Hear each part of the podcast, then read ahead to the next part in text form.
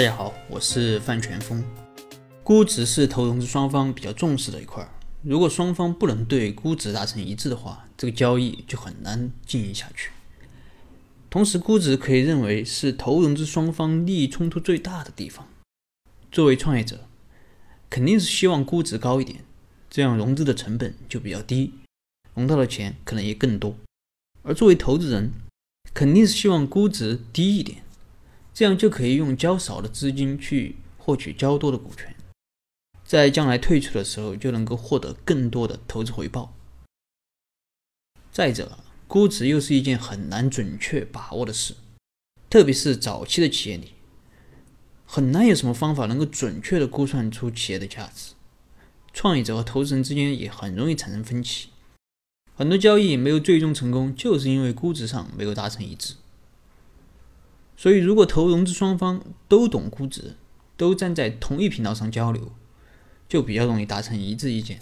但如果创业者完全不懂估值，就要么被投资人牵着鼻子走，要么是在谈判中难以切中要害，让谈判陷入僵局。所以，对创业者来说，掌握一些估值的基本方法是非常有必要的。关于估值的方法，我前面已经讲了一些了，在这里呢，我就不再多说了。今天主要说一下这个条款。其实估值条款本身就条款本身来说啊，是比较格式化的。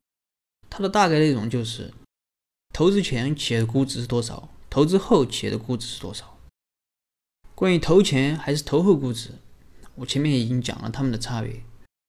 这个最好在这里进行明确，否则等到尽职调查完，投资人准备投了，你才知道投资人给的估值是投后估值，那就很尴尬了。几个月的时间都花在这一个投资人身上，到底接不接受他的投资呢？如果不接受，那重新去找投资人，公司的钱可能就不够用。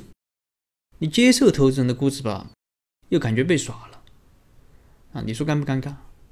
所以这个地方最好明确。总的来说，估值条款本身啊，并没有太多可说的，主要呢，重点还是在估值本身。好了，今天的分享就到这。如果你有什么疑问，你可以添加我的微信或者给我留言，我们再深入的沟通交流。